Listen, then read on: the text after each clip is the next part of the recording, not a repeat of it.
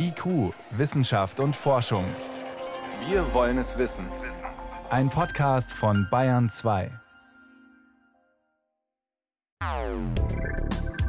Ein Chatbot gibt über eine Smartphone-App Ratschläge gegen depressive Verstimmungen.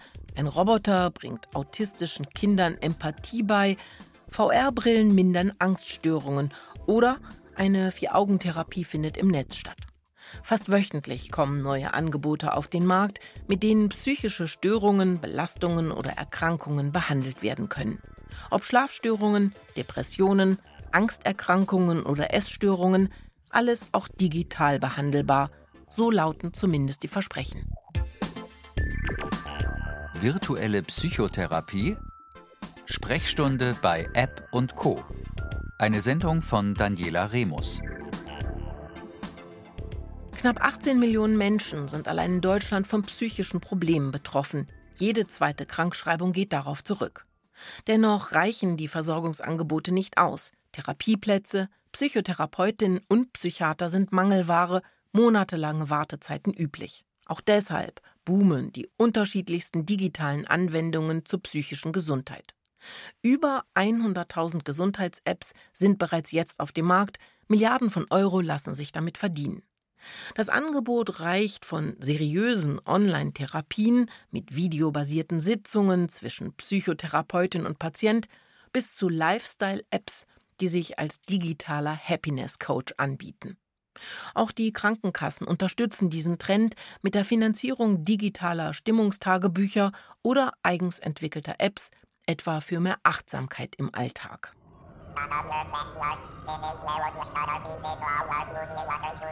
Fangen wir von vorne an, im Dschungel der Angebote. Online-Therapie kommt dem herkömmlichen Psychotherapiemodell am nächsten. Dabei sprechen zwei Menschen in Echtzeit miteinander und zwar über ein Videoprogramm. Zum Beispiel mit MindDoc, einem Programm, das die Schönkliniken seit 2017 anbieten und das der Psychologe Bernhard Backes leitet. Er erklärt, für wen diese Therapie geeignet ist. Also Patienten, die auf der, in der Regelversorgung keine Psychotherapie finden oder für die dieses Videoangebot eigentlich das bessere Angebot ist, weil sie viel mobiler sein müssen, weil sie mobilitätseingeschränkt sind, weil sie unterschiedliche Wohn- und Arbeitsorte haben oder sonst irgendwie flexibel sein müssen. Und für die ist es natürlich ein geeignetes Angebot und daher kommen die Patienten dann auch. Die Online-Therapie MindDoc wurde 2014 im Rahmen eines EU-weiten Forschungsprojekts entwickelt und ist mittlerweile zum festen Bestandteil des therapeutischen Angebots geworden. Wie bei jeder herkömmlichen Therapie findet auch dabei ein Erstgespräch statt. Und zwar persönlich und vor Ort. Allerdings mit Psychotherapeuten, die nicht unbedingt selbst die Therapie durchführen. Erst danach startet die eigentliche Therapie, beispielsweise im Wochenrhythmus, dann per Video. Die machen aber nochmal begleitend eine weitere Diagnostik. Die Therapeutin klärt natürlich auch nochmal auf, was da überhaupt gemacht wird, was die Patienten so erwartet. Und das ist natürlich bei uns in der videobasierten Psychotherapie sehr viel einfacher als vielleicht bei irgendwelchen App-Geschichten oder so, weil wir die Patienten ja sehen. Also die können Rückfragen stellen, wir sind gleichzeitig mit denen im Kontakt. Das fühlt sich sehr, sehr ähnlich an wie die klassische Psychotherapie auch. Mittlerweile liegen bemerkenswert viele wissenschaftliche Untersuchungen vor, die zeigen, dass eine solche videobasierte Therapie genauso wirksam sein kann wie eine analoge Behandlung, vorausgesetzt, der oder die Patientin ist technisch dazu in der Lage, ein solches Programm zu nutzen und auch dazu bereit. Denn vielen Menschen ist ein Videokontakt zu unpersönlich. Allerdings ist das nicht nur ein Vorbehalt älterer Menschen, wie manche vielleicht meinen, sagt Bernhard Backes. Und da das Programm auf Therapeutinnen und Therapeuten bundesweit zurückgreifen kann, machen auch die verkürzten Wartezeiten eine solche Online-Therapie attraktiv. Dann kann ich natürlich Patienten viel früher ja, in die ich nenne es jetzt einfach mal Therapie, es ist ja noch keine Therapie, aber in, in dieses Thema reinbringen, als wenn Patienten jetzt sagen, ja, da ist was und warten und warten und dann hat sich das nach einem Jahr schon chronifiziert. Das ist ja viel schwieriger, dann da wieder rauszukommen, als wenn Patienten viel früher damit beginnen. Auch plötzliche emotionale Krisen könnten per Video bewältigt werden. Die Abbruchquoten seien gering, so die Erfahrung von Bernhard Backes und seinem Team. Mit seiner Begeisterung ist der Psychotherapeut nicht allein. An seiner Seite die Krankenkassen. Sie sind beim Thema digitale Gesundheitsanwendungen sehr aufgeschlossen und waren das bereits bevor 2019 das sogenannte digitale Versorgungsgesetz in Kraft getreten ist und die ersten digitalen Gesundheitsanwendungen offiziell zugelassen hat. Manche Krankenkassen finanzieren digitale Angebote und Online-Therapien bereits seit Jahren. Für viele klingt dieses Konzept überzeugend, aber es gibt nicht nur handfeste Bedenken von Datenschützern, sondern auch inhaltliche Kritik an der Verlagerung von Therapien ins Internet. Beispielsweise von der Deutschen Psychotherapeutenvereinigung, wie Dr. Christina Jochim aus dem Bundesvorstand sagt. Das äh, Argument, das gerne kommt, nämlich man kann es doch verwenden, um Wartezeiten zum Beispiel zu überbrücken. Das klingt erstmal gut und natürlich möchte ich, dass Hilfesuchende so wenig wie möglich warten müssen. Aber wir müssen dabei Folgendes bedenken. Es ist nicht unendlich viel Geld im Gesundheitssystem. Und wir müssen ja auch ein Stück weit entscheiden, wo ist es gut angelegt. Die Berliner Psychotherapeutin befürchtet nicht nur, dass das Geld, das in die Online-Therapien und andere digitale Programme gesteckt wird, über kurz oder lang fehlen wird, um klassische Psychotherapie zu bezahlen sondern auch, dass viele Informationen dabei verloren gehen, die letztendlich entscheidend sind für das Gelingen einer Therapie. Körpersprachliche Signale beispielsweise wie starkes Schwitzen, heftiges Zucken mit den Füßen, nervöses Nesteln an der Kleidung und ähnliches. Abgesehen davon, dass es auch hilfreich sein kann, die sitzende Position zu verlassen und Körperübungen im Raum zu machen. Das alles entfällt bei einer videobasierten Online-Therapie. Als Standardtherapie tauge sie deshalb nicht, so die Psychotherapeutin. So viel zur digitalen Psychotherapie im klassischen 1 zu 1 Set unter vier Augen. Es gibt aber auch Apps, Therapiekurse und ähnliches mehr im Netz. Seit Dezember 2019 ist es Ärztinnen und Ärzten gestattet, Apps und digitale Therapiekurse auf Rezept zu verschreiben. Möglich macht das das digitale Versorgungsgesetz. Durch Digitalisierung und Innovation soll, Zitat, ein positiver Versorgungseffekt erreicht werden. Dazu gehören Telemedizin und Videosprechstunden, aber auch digitale Therapiekurse, Stimmungstagebücher oder Apps. Durch das Gesetz soll es auch möglich sein, die Gesundheitsdaten für Forschungszwecke besser zu nutzen. Trotz der Unterstützung durch die Politik läuft das Ganze bisher aber schleppend an. Nur rund 17.000 Rezepte sind nach Hochrechnungen des Spitzenverbands der gesetzlichen Krankenkassen bisher ausgestellt worden. Noch sind die Vorbehalte offenbar groß. Das werde sich bald ändern, hofft die Hamburger Psychologin Dr. Hanne Horvath, die beim Start-up Hello Better arbeitet. Dieses entwickelt digitale Therapieprogramme. Was wir anbieten, sind Therapiekurse und Präventionskurse zu verschiedenen Themen. Stress, Schlaf, Depression, Angst, Panik, also ganz verschiedene Programme. Und jedes Training oder jedes Programm sieht ähnlich aus oder ist ähnlich erstmal aufgebaut. Als Forschungsprojekt ist das Programm vor rund zehn Jahren unter dem Namen Get On an der Universität Amsterdam gestartet. Nach vielen Studien, Nachbesserungen und Evaluationen ist daraus Hello Better geworden. Das kleine Unternehmen entwickelt verschiedene Therapieprogramme in Zusammenarbeit mit akademischen Einrichtungen wie beispielsweise der Universität Freiburg.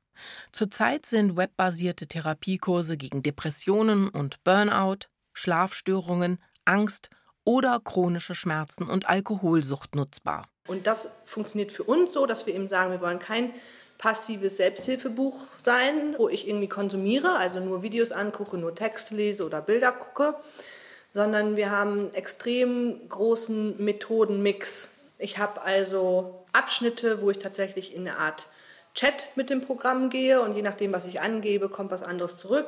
Ich habe Bilder, ich habe Videos, wo mir echte Experten, also nicht Avatare, sondern echte Experten bestimmte Übungen erklären. 2019 hat die Stiftung Warentest acht solcher Selbsthilfeprogramme gegen Depressionen getestet. Das Angebot von Hello Better beurteilte sie damals als empfehlenswert. Das Konzept überzeuge und wissenschaftliche Studien belegten die Wirksamkeit des Programms. Einen ähnlichen Prozess durchlaufen die Programme von Hello Better jetzt beim Bundesinstitut für Arzneimittel und Medizinprodukte, um eine Rezeptleistung zu werden. Aber auch schon jetzt zahlen einige Krankenkassen diese Programme, wie zum Beispiel die Barmer Ersatzkasse. Wie funktioniert ein Online-Therapiekurs? Das möchte ich wissen, deshalb beginne ich einen Mini-Selbstversuch. Ich probiere ein Programm gegen Schlafstörungen aus. Erste Schritte. Mit einem kurzen Symptomcheck kannst du herausfinden, wo du gerade stehst. Ich klicke mich durch den Symptomcheck.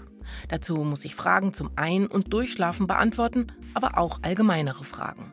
Wie oft hast du dich im Verlauf der letzten zwei Wochen durch die folgenden Beschwerden beeinträchtigt gefühlt? Oder Wie oft warst du zuversichtlich, dass du fähig bist, deine persönlichen Probleme zu bewältigen? Nach wenigen Minuten erhalte ich die Auswertung.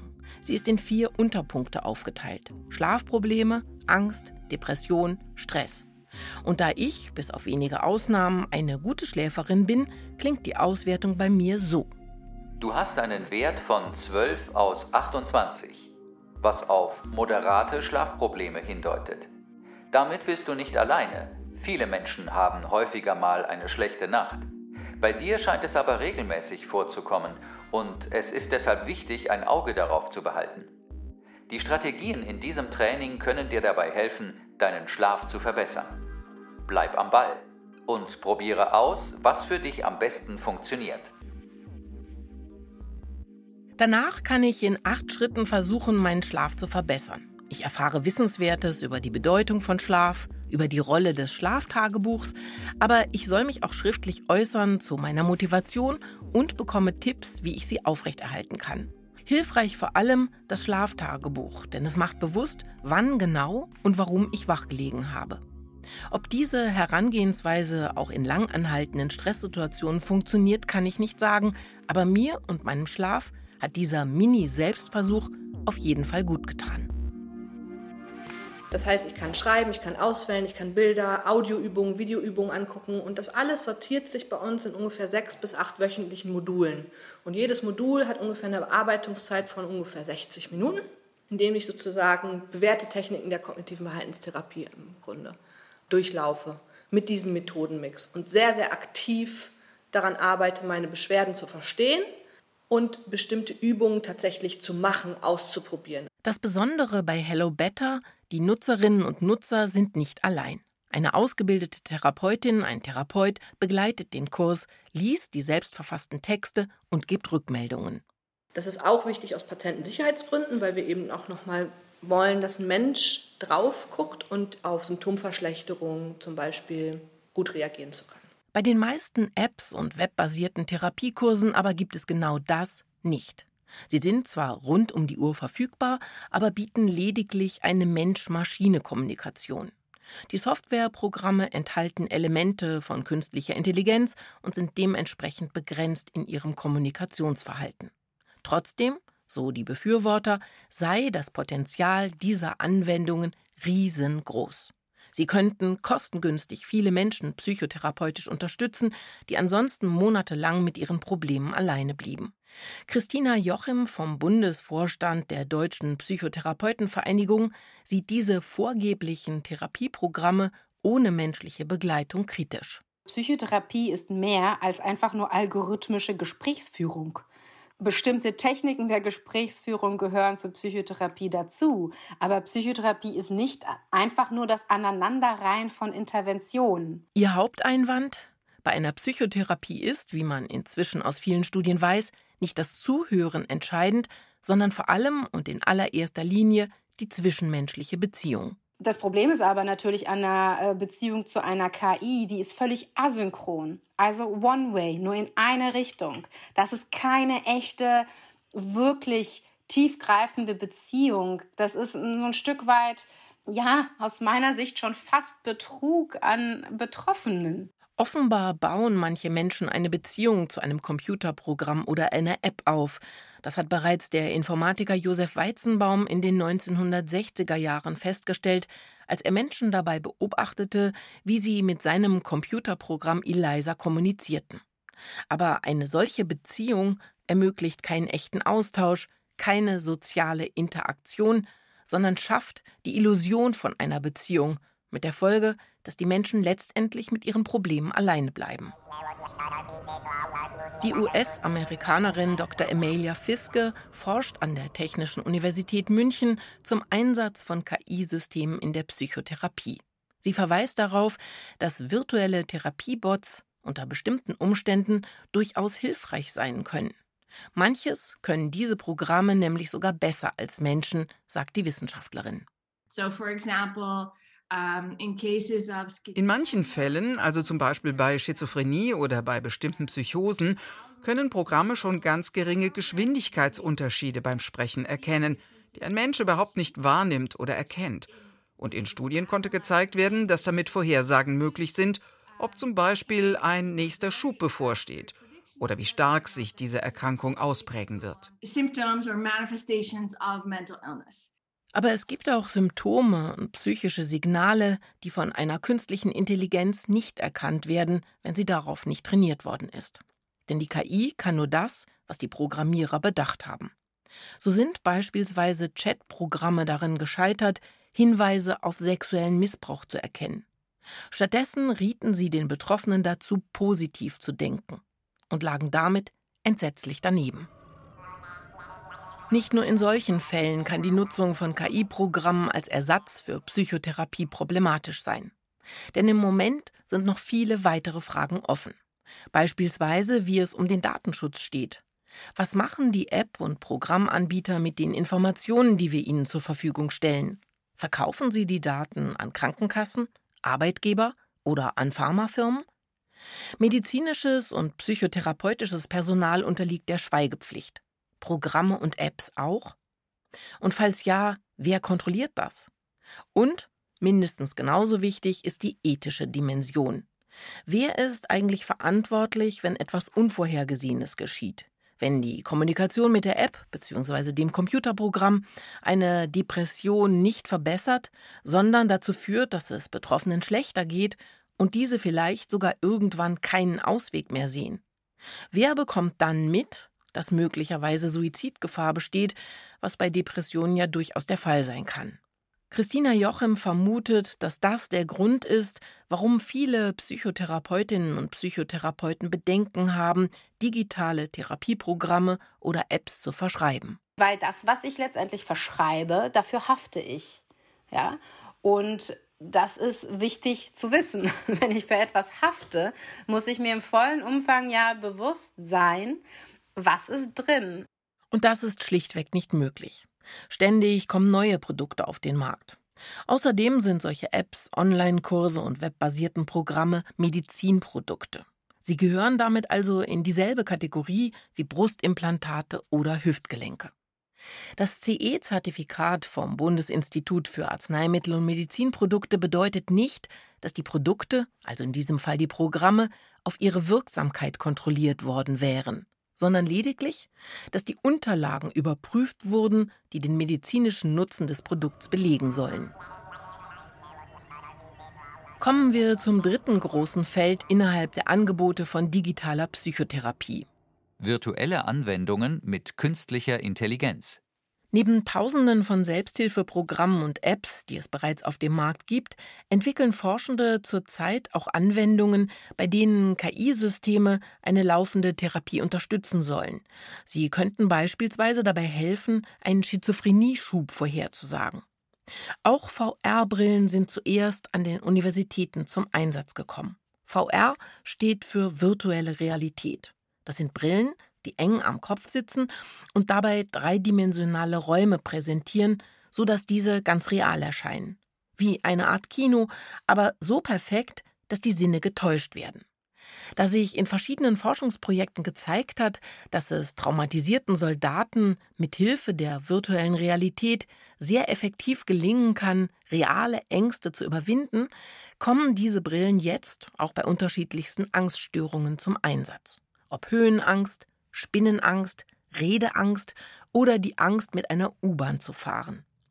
Thomas Middendorf ist Chefarzt in der Schönklinik in Bad Arolsen, die sich auf psychosomatische Erkrankungen spezialisiert hat. Diese Expositionstherapie gilt eigentlich schon so als Therapie der Wahl bei allen möglichen Ängsten und Vermeidungsverhalten und Ängste können allein durch Vermeidungsverhalten in sich über Jahre hinaus verstärkt und getragen werden und sich immer weiter ausdehnen. Statt bei Höhenangst auf einen hohen Turm zu klettern, setzen die Betroffenen die VR-Brille mit der simulierten Turmsituation auf. Und die technische Qualität ist so hochwertig, sagt Thomas Middendorf, dass die virtuelle Realität denselben Erfolg hat wie die Konfrontation im echten Leben. Ein weiteres Beispiel. Wolfgang Lutz, Professor für Psychologie an der Universität Trier, nutzt ein KI-System, um Psychotherapien zu optimieren. Und zwar eins, das er selbst entwickelt hat. Der sogenannte Trierer Therapienavigator, TTN, ist ein Instrument für die Therapeuten, nicht für Therapiesuchende. Denn es ist wichtig, so Wolfgang Lutz, dass es einen schnelleren Austausch zwischen Forschung und Praxis gibt. Von daher war die Idee, einfach mal ein Tool zu entwickeln, das mehr oder weniger die gesamten Forschungsergebnisse und Befunde so aufbereitet, dass sie Therapeutinnen mehr oder weniger direkt nutzen können in der Praxis, quasi on time. Und das geht so. Der TTN ist bei jeder psychotherapeutischen Sitzung dabei. Er erfasst die Maßnahmen des Therapeuten und gleicht sie mit den Äußerungen der Patientinnen und Patienten ab, die vor jeder Sitzung einen standardisierten Fragebogen ausfüllen müssen. Je nachdem, wie die Antworten ausfallen, kommt eine andere Reaktion von der Software. Sie registriert bestimmte Schlüsselworte, wie zum Beispiel Suizid, und macht den Therapeuten, die Therapeutin darauf aufmerksam. Gibt es eine Gefahr, dass die Therapie frühzeitig abgebrochen wird? Oder eine Vorhersage dazu, sollte man zunächst eher problemorientiert, sehr problemlösend vorgehen? Oder sollte man erstmal an der Motivation, der Beziehungsgestaltung äh, mit den Patientinnen und Patienten arbeiten? Und wenn dann die Therapie begonnen hat, dann will man natürlich wissen, funktioniert das? Zeichnet sich ab, dass eine Therapie nicht funktioniert, schlägt die KI Alternativen vor, verweist auf aktuelle Studien und Vergleichsfälle. Die Software ist in diesem Fall also eine Art übergeordnete Kontrollinstanz, die die Therapie optimieren soll. Zusammenfassung In den Angeboten zu virtueller Psychotherapie liegen durchaus Chancen und Vorteile. Das Potenzial, ob VR-Brille, Videosprechstunde, Selbsthilfe-Apps oder webbasierte Therapiekurse, kann die Wirksamkeit von psychotherapeutischer Arbeit verbessern. Das zeigen zahlreiche Studien und das betont auch Christina Jochim. Es gibt gute Gesundheitsanwendungen, aber die sind aus meiner Sicht vor allem als digitale Instrumente zusätzlich gleichzeitig zu einer Psychotherapie zu nutzen und auf gar keinen Fall anstelle dessen. Die Möglichkeiten, die in den digitalen Anwendungen liegen, sollten sich die Therapeuten auf jeden Fall zunutze machen, ergänzt Psychologieprofessor Wolfgang Lutz, wenn auch mit Einschränkungen. Ich glaube nicht, dass man Psychotherapeutinnen, Psychotherapeuten ersetzen kann. Ich sehe das zunächst mal als ein Hilfsmittel, weil sonst könnte es auch schwere Fehlentscheidungen geben. Und die würde man gar nicht mitkriegen, wenn das rein automatisiert ist. Der folgenschwerste Nachteil, den Therapieprogramme und Apps haben, ist nämlich die Abwesenheit menschlicher Kontrolle. Denn die KI-Angebote, die zu Tausenden kostenlos auf dem Markt sind, haben wenig mit menschlicher Intelligenz zu tun, und diese ist ja bekanntlich komplexer, als ein Gespräch mit Nachfragen zu simulieren. Gerade bei handfesten psychischen Problemen geht es um deutlich mehr als das, was sich mit Algorithmen und KI-Systemen abfragen lässt. Gefühle, komplexe Probleme und vielschichtige Beziehungsgeflechte charakterisieren das menschliche Leben und machen es hochkomplex. Eine Gesprächssimulation durch eine Maschine kann, zumindest bisher, solche Differenzierungen nicht angemessen leisten. Wichtig für die Zukunft wird also sein, die digitalen Möglichkeiten einerseits besser in Therapien zu integrieren, aber gleichzeitig dafür zu sorgen, dass Verbraucherinnen und Verbraucher sich schneller im Dschungel der Angebote orientieren können. Kein Mensch darf mit seinem Problem allein auf die Therapiesimulation von Maschinen angewiesen sein. Sie hörten IQ, Wissenschaft und Forschung. Heute mit dem Thema Virtuelle Psychotherapie. Sprechstunde bei App und Co. Eine Sendung von Daniela Remus. Die Redaktion hatte Susanne Pölchau.